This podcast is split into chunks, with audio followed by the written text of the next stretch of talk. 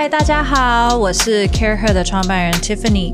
啊，Care Her 是一个给新时代女性的一个 social club，啊，有点类似商业联谊会。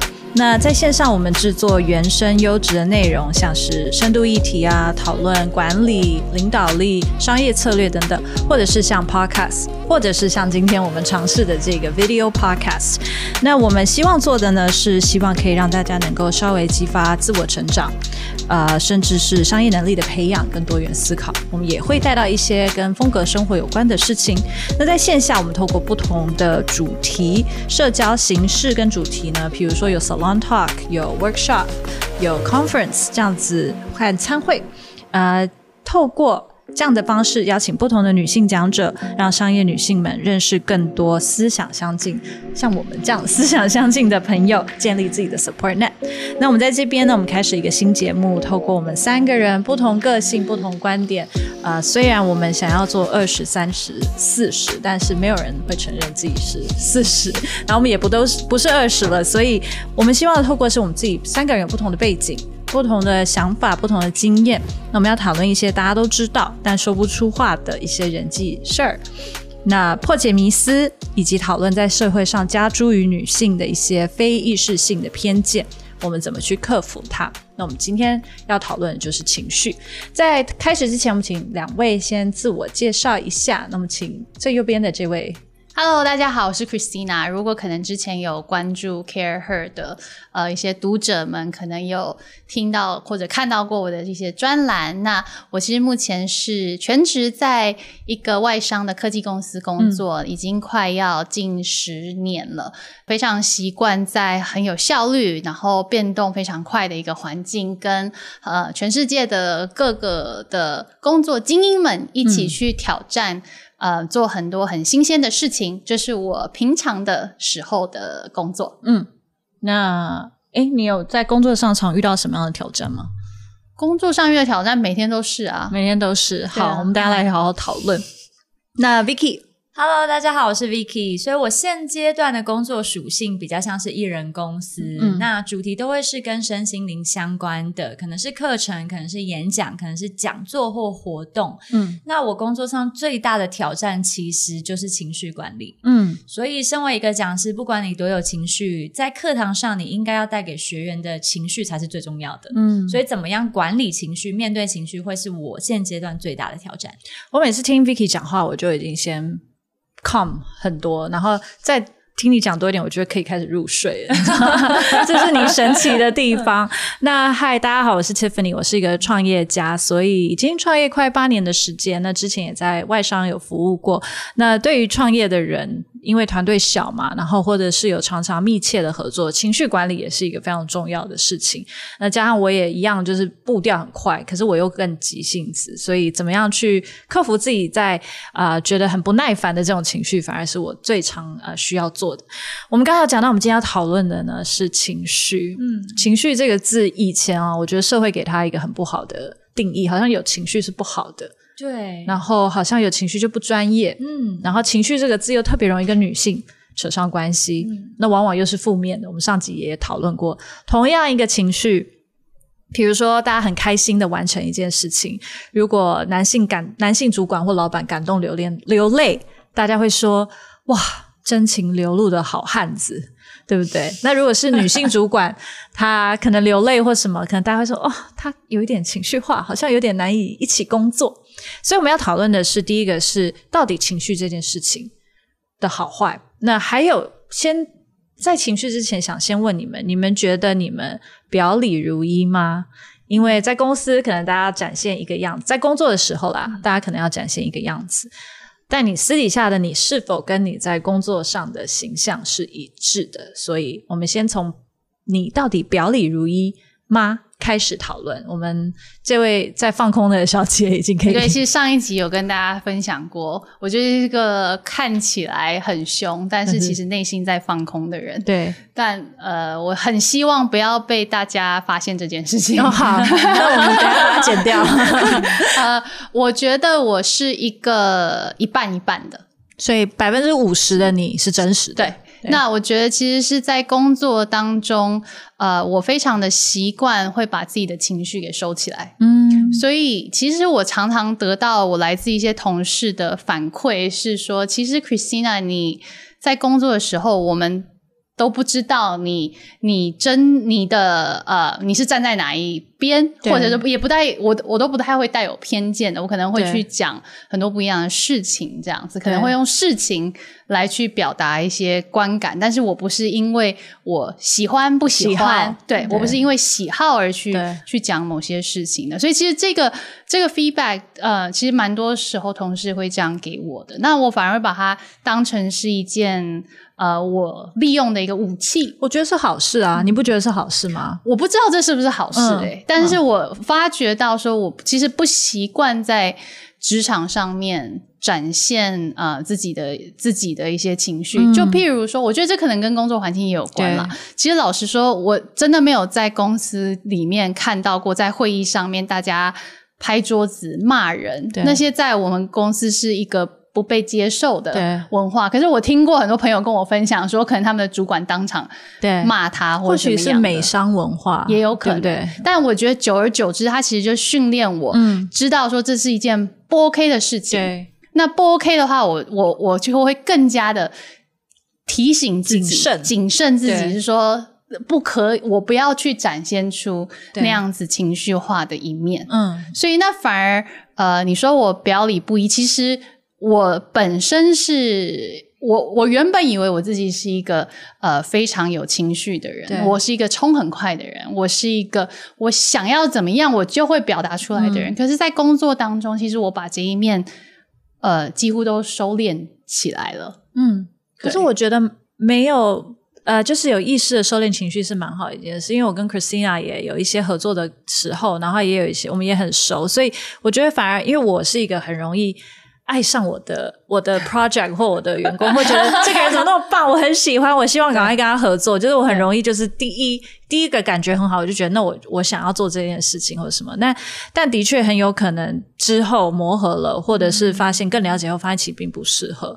那那个情绪的。可能我自己还好，我已经习惯我会情绪起伏。可能这对外人来说，你下一秒我也不知道你是喜欢还要做这件事，还是不想做这件事。所以我反而觉得像你这样子的的一个一个人，会给我们这种情绪起伏。你是一个爱之欲其生，恨之欲其死，对，就是我会觉得极端。对，我会觉得天哪，我觉得这个人应该可以做很好。当他没有做的这么好的时候，我会觉得。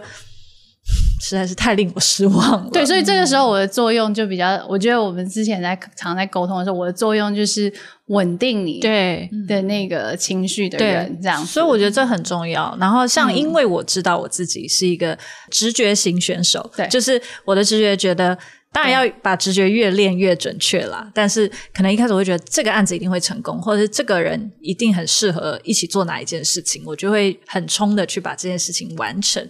那我就会需要另一个人在旁边说：“哎，可以哦，但是我们一步一步慢慢来，因为我们来确保这个合作是是有有有可能的、有效果的。”那所以我觉得我反而很羡慕你这样子，是一个可以把情绪拿到旁边，然后用很理智的。的，因为我常会跟 Christina 说：“你看，我觉得 Vicky 好棒哦。”那他可能会，我们慢慢观察。一开始就 一开始 我是打比方说，但是你懂，就是我觉得这是一件好事。我会觉得情绪的一个移除，就事论事，然后甚至在。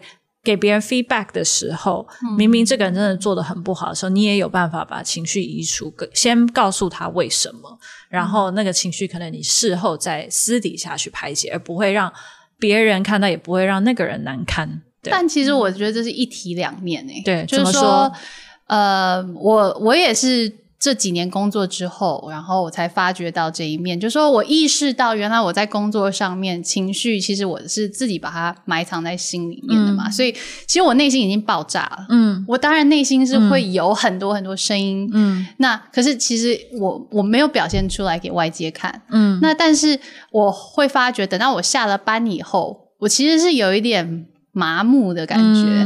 那这样子其实它会影响到说我对于外界的一些接收的程度，这也也会代表说我对于我的家人或者朋友，其实我家人朋友必须要给我很多的容忍，因为可能其实我真的就是累，我就是很累，我会表现出来嘛。那那要不然就是说我可能对于他们的需求不一定感知的那么强了，对，因为我已经习惯让自己用有一点点。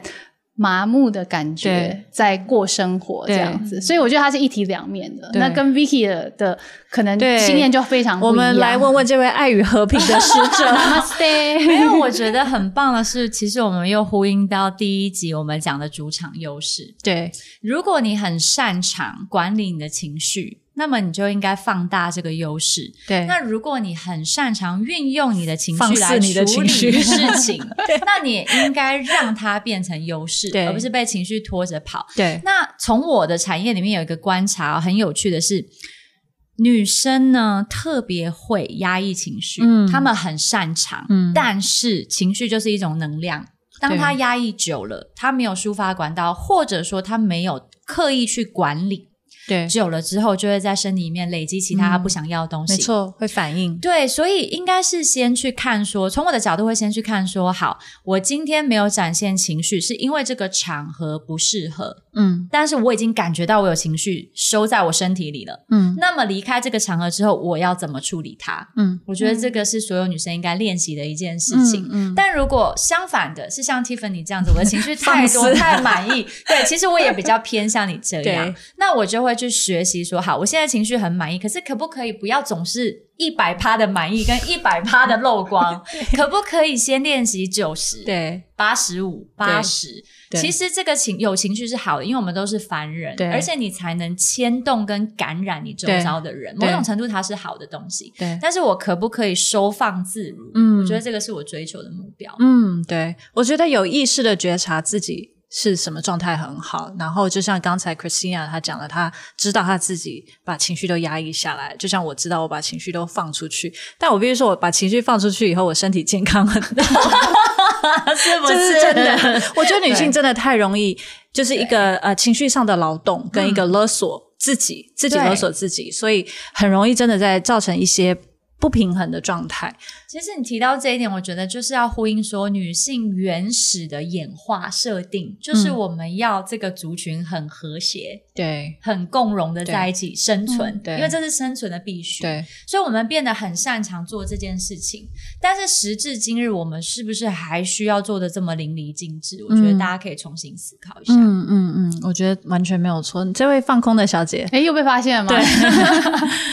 我觉得有时候情绪的确也会造成一种像压力一样，因为我也的确察觉到，在呃，可能在全力冲刺的工作当中，我累积了这些我平常并没有发泄出来的一些感受。嗯，那就像我刚刚讲的，其实他的确有有我我有察觉到，它影响到了我的生活面。嗯，那有时候我会试着在工作上面承认一下。自己的这些脆弱，对，但有时候的确在一个很工作很快的环境里面，你会很害怕，对啊，你会很害怕被大家发觉到，其实你怕自己做不到，对，或者说他们对于你的能力有有有感到怀疑，对，你会怕怕大家发觉这件事情。那其实后来我反而发觉，有些时候因为后来可能跟一些同事变成好朋友了，那我们我们的确是会去讲。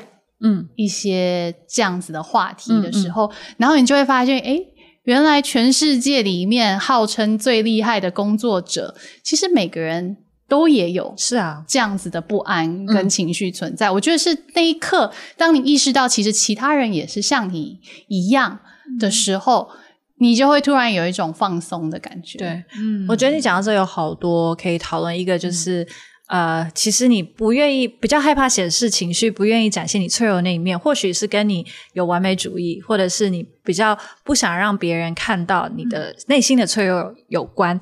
那我觉得脆弱这件事情也是一个很值得讨论的，尤其是呃，在一个比较速度快啊，或者是外商的一个环境下的时候，每一个人都知道自己的身边的同事很优秀。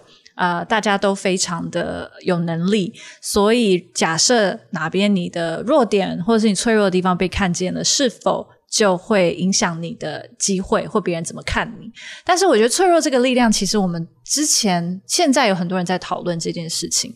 我觉得好像并不是我们想的这么负面。嗯，可能它会更有感染力，可能会让你交到更多朋友，可能会让别人愿意帮助你更多。那我们请这位爱与和平的大师 继续给我们一些。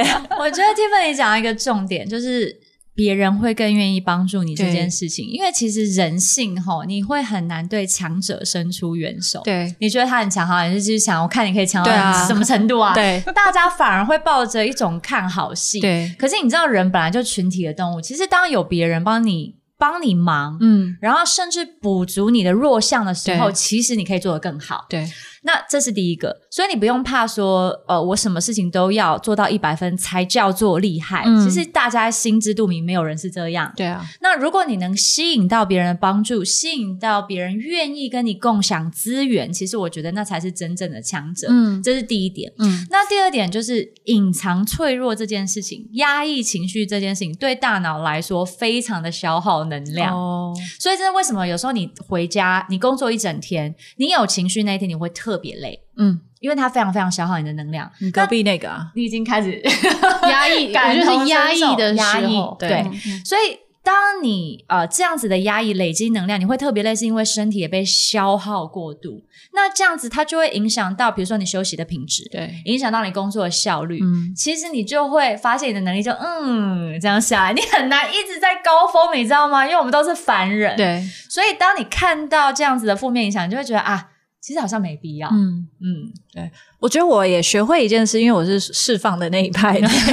我以前其实是压抑的那一派，因为我会觉得很多事情要，我是土象星座，所以我会觉得很多事情的确要很专业或表现的很好。但是后来就是因为我觉得真的是有让我的身体健康没有那么好，然后我学会我自己觉察到是因为情绪造成的，所以我现在会比较去释放出来。但是释放过一阵子以后，现在知道说也不能够完全这样释放，所以。我可能会尝试着用比较呃搞笑的方式，比较幽默的方式，就是把我的情绪释放出来，让别人知道，但也不会让他们觉得这是一个 ongoing 的事情。可能就那一刻，我我必须把这件事情展现出来。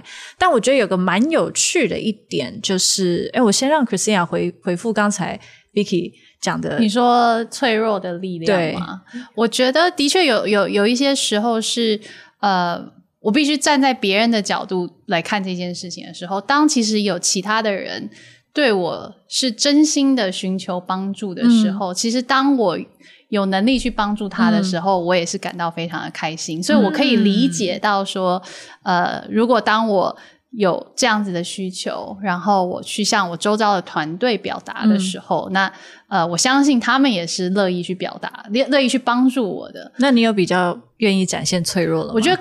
可能在我信任的团队，嗯，对，那我当然，当当然，我觉得，因为在大部分的时候，我还是必须展现专业的那一面。那嗯，所以我不一定会实时的愿意去展现这一部分。嗯，那可能，但是在对于我认为已经对我。的工作能力也好，或者是做事风格也好，有一定了解的程度的人的时候，其实我就我觉得觉得我是愿意去寻求一些帮助的。我觉得你刚刚讲到这个很有趣，就是我要带回有一点点在性别上思考的不同。我之前有一次在我们团队可能比较之前的同事前面，我就展现就是我对这件事情我不懂，我真的不知道怎么做这件事情，然后就有一点就是。哎呀，那那交给你们好了，因为我真的不知道怎么做这件事，或者是啊，我觉得好难哦，什么？然后我个人是觉得还好，但是我的呃，同样的男性的。合伙人就会跟我建议说：“我觉得不要在同事前面展现你太多不会或者是不懂的事情，或者是脆弱的这这些方方面。”然后我就觉得这是个很有趣的不同的观点，因为这是一个 fine line。就像你说，有的时候一点点脆弱的力量，别人更愿意帮你，然后也让人家知道说：“哎，其实你不是每一件事都有办法做的，都可以做到。或许本来就团队就是应该这样一起帮忙。那当然也有的时候，你必须建立威信。”嗯，你必须建立专任专业感，嗯，然后再加上可能别人对你还不够了解的时候，会不会因此质疑这个人到底有没有能力这样子？所以 Vicky 老师，我觉得我想套用一个最近很热门的话题，嗯最近大家不是对内向者的讨论很澎湃热烈吗？我以为你要说三十而已。不是。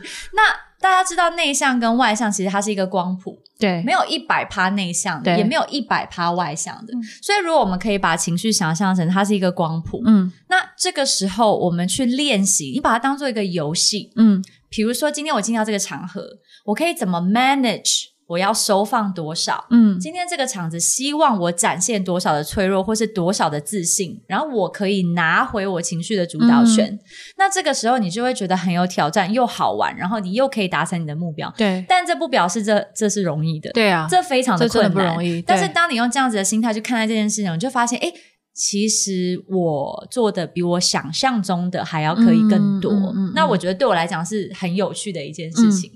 所以你刚刚那样讲，其实有一点类似要怎么去刚柔并济，嗯对不对？就是你适时的展现你内心的脆弱、跟不安、跟不不懂的地方，但是你又在该自信或者是该展现出专业能力的时候展。嗯那讲一下怎么做啊？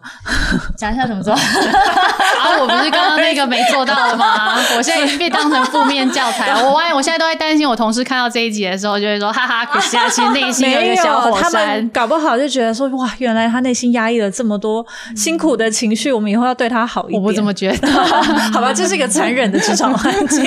那我分享一下好了，但是因为我在的产业比较特殊，所以不见得可以 relate 到上班族的朋友。但是我就是分享一下我的状况。比如说我在讲很多课程的时候，我为了鼓励大家愿意跟我分享，对，所以我必须先让大家知道我的故事，嗯然后甚至有时候是我的隐私，嗯甚至是有时候我觉得他不应该拿出来在公科公开场合讲的事情。对，那有时候我在讲这些故事的时候，其实我内心是会很多情绪的，嗯我很想要崩溃。哦，但是今天我理解到，我泄露这些情绪的用意是为了鼓励他们跟我分享，鼓励他们让别人看见，然后鼓励他们寻求协助。那这个时候我就会去拿捏我要讲，但是我不要让我的情绪一百趴的出来。嗯那在他们情绪宣泄出来的时候，第一时间我也很想跟他们抱着一起哭。可是如果我这样做就不专业，因为今天他好不容易讲出来了，他希望你帮助他，你又在那边一起哭，你要引导他不是跟着他哭，对，所以这个时候我也会选择先把我的解决方案摊出来给他，嗯他觉得诶有被帮助到，然后这个时候我们在一起哭。那这样子，我都不知道瑜伽老师要做这么多，对啊，很辛苦的，你知对啊，是除了要做一些 很困难的姿势之外，原来内心也要非常的强大。对要很柔韧我觉得非常的不容易。但是在这些练习的过程中，我觉得对我的私生活帮助非常大。嗯因为在我管理跟家人的关系、亲子的关系，嗯甚至伴侣的关系上面，我都觉得我有成长。嗯嗯嗯嗯嗯嗯。那我倒是好奇，因为你刚刚讲的是面对别人嘛，嗯，可是有的时候你自己那一刹那就是有情绪啊。对，那 Christina 刚才已经讲，你都是习惯压抑跟、跟麻把它压下去，嗯那这个听起来不是一个长远的 solution。嗯对。所以你们有没有什么样的经验，或者最近觉得有一个更好的方式来处理这件事情？好，那我分享一个我的好了。那如果大家有练习一些，比如说静坐冥想、内观，甚至你有信仰的话，我们会有一个叫做呃 vipassana 的练习。那这个东西是什么呢？就是说你要让你的情绪出来，嗯然后你要看着这个情绪的升起跟消逝，嗯然后通常你会发现它没有留很久。我举个例子哦，嗯比如说通常我们看到朋友因为很难过在哭。那我们会做的本能反应是什么？递卫生纸给他，对然后他说：“好好，不要哭，不要哭，不要哭，这没什么，不要哭，不要哭。”然后拿卫生纸给他。但是你知道这样子的动作，在潜意识里面，对方会接收到的是什么？哭是不好的。哦我要赶快停下来哦可是你会发现，当他想要压抑哭的时候，他会抽蓄的更厉害。对为什么？因为他内心就是充满这样子的情绪对，他没有办法瞬间降下来。对，所以这个时候呢，比如说我们以前做过一个练习，就是好，你现在很难过，那你说说看，现在什么感觉？然后对方就会说：“好，我我现在在哭，我觉得胃很痛，在翻脚，心跳很快。”然后过了三十秒，再问他：“那你现在是什么感觉？”我觉得我哭到我的鼻腔都塞住，然后我的头很胀。然后你再问他：“那你现在是什么感觉？”就透过这样子，然后一直问他，一直问他，你会发现没有你想象的久，对，他就觉得嗯，好像还还好好了。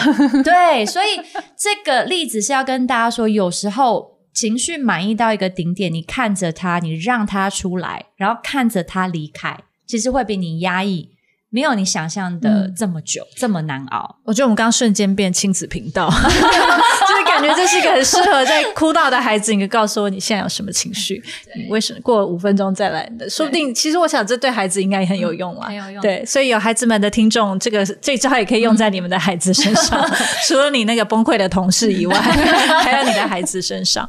嗯，那还有 Christina 你自己呢？最近有没有有什么新的方式？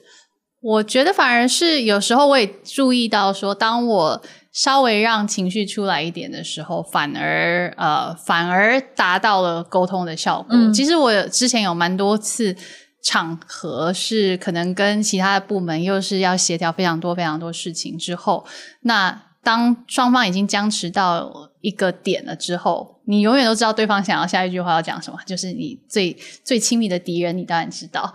但是后来双方再继续争执到那个点，其实也没有没有意义了。对啊所以当我让我的情绪有一点，反而把它破了，嗯讲开了嗯之后，我们就可以翻一篇章。嗯那也许，也许用那样子的角度去沟通的时候，反反而对方比较能够跟我们连接上，说：“哦，你跟我一样，原来我们两个都共同为这件事情如此的 frustrated。对，那也许当那一个东西被讲破的时候，好像反而达到了在某种目的上的 connection。对，那有时候那些是那个 connection 很微妙的是，可能它成为你解决某一些问题，当然你还是要去找 solution 啊。对可是那个 connection 反而会变成你们两个破冰的一些关键，这样。我觉得我反而是呃，因为我比较容易急，所以我然后我又是一个觉得这个事情不对，我要辩论回去的人。然后呢，我可能又我的情绪比较多，不是哭泣，是愤怒，就 是 工作上会觉得啊，天哪，怎么会是这时候样请旁边放一只 Angry Bird 那个那个对。animation，对，然后呃，可是我觉得我反而现在学习的是，我看到人家的回应，我的情绪要起来之前，我以前是会马上去反应出来，我现在是会告诉自己说，先不要反应。嗯，我先深呼吸，很老套，可是我就先深呼吸，然后我就真的会看着那个讯息这样。好，然后我我就 我就会告诉我自己说我要回他好哟，或者是我等一下回你哟。但是现在让所有人看到我这一句就知道我在生气，但是我就会至少告诉我自己说，因为如果我现在马上回，我一定会吵架，嗯，然后我一定会讲出我后悔的话，或者是我一定会让这件事情更僵，就一样 solution base 嘛，我们这个不会造成更好的结果，所以我会把这件事情先缓和，然后呢。其实有时候我觉得脾气来，你的身体就会不舒服。没有错我可能就去按摩，哦，哎，是很好的对，或者是我就去健身房，或去洗头也可以，对，或去洗头也很好。嗯对，Happy Hair 很欢迎你们来植入。对，我觉得这这一点真的蛮有趣，因为你在同样那个过程中，你会去静下来，去思考说为什么这个人会是这样的反应。那我可能就会开始去看我们之前的对话是哪里哪里的沟通出了问题，让他这样觉得，或者是为什么这个人会这样子。的给我回应，那我就会可以更能理解说，因为有的时候别人讲的话不一定是他真正那一刹那想要说的话，我会去至少告诉我自己说，我要去研究出来他真正想讲的讯息是什么。嗯，那在这样的有一个 task，有点像就是你给小朋友或人家一个 task，那我就会先把情绪抛开，因为我觉得嗯我有一个解题要先去解，我要先去解他真正想要讲的是你什么。好会对你的心灵玩一些 trick，哦对，啊，所以说不定这就是一个情绪训练自己的整理 Angry 方 Bird 我式觉得是，我觉得就是，因为我感觉我的 Angry Bird 要弹出去了，所以我先把它抓回来。记得那个 Angry Bird 要粉红色，要粉红色，对，请记得后置 Angry Bird。对，所以我我觉得这我反而是慢代表慢下来的那一群人，就是我们是情绪随时就是要猛虎出闸，然后对把那只老虎抓回来，这样子。其实刚刚 Tiffany 的这个练习呢是非常高招的，愤怒鸟练习吗？呃，不是愤怒鸟的那一 part，呃、而是说我你现在把你的情绪跟你的想法分开，嗯好，那就很像是。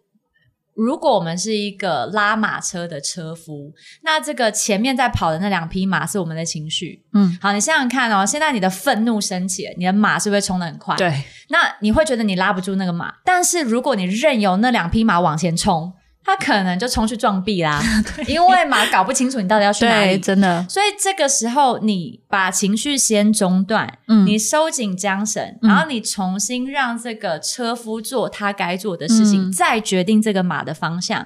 其实这在我们瑜伽练习是非常非常。高招的，嗯，所以我其实无形中是个瑜伽大师，是，你是。在等人家讲这句话，身体僵硬的无瑜伽大师，没有错，因为大部分人僵硬的不是身体，是心智啊，宝贝。好，谢谢你。好，那我们其实这次我们讨论了很多，在啊，不管是你在职场上遇到的，可能会让你第一个就是你到底是不是表里不一，这件事情到底是不是是好还是坏？嗯，那再来就是把情绪的释放，我们怎么去让自己展适当的展现脆弱的力量？那也觉察自己到底有多脆弱。那同样到最后，我们可以去分享，去分享到是 Vicky 说的啊，刚柔并济的力量，以及你怎么用很高招的方式去阻断。嗯，不过有时候我觉得也是，呃，除了。自己自我觉察之外，我们还是可以呃，我有时候觉得跟大家一起相处的时候，是会让我也有一种释放压力的那种感觉。所以有时候寻求同济或者是呃 support net 朋友之间很重要。所以我觉得对刚才讲到很重要一点，因为我知道我自己的情绪是会一百分之一百的随时愤怒鸟的那个会出来，所以我会找一些比较 calm 的朋友 在我旁边。那至少我自己知道我情绪出来的时候，我会。但是我觉得这个也是要跟朋友自己要懂得。珍惜这样的朋友，或者是要真心的朋友吗？真心的，要要怎么说？就是让他们知道我不是在释放而已，而是一个我需要这个时候我需要跟你讲我的情绪，因为我觉得很愤怒，或者是很生气，或者是很难过。那我觉得朋友这时候的用处就是，尤其女性，我们又回到 Vicky 老师说过，就是女性的大脑。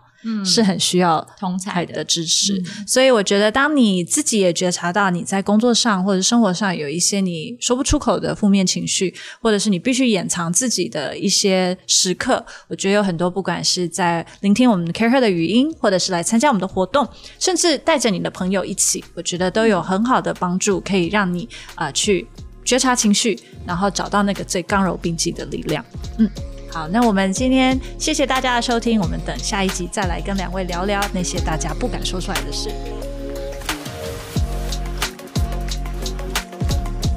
大家喜欢我们的 Podcast 吗？欢迎大家帮我们在 Apple Podcast 上面评分并留言，更可以分享给适合的好朋友听哦。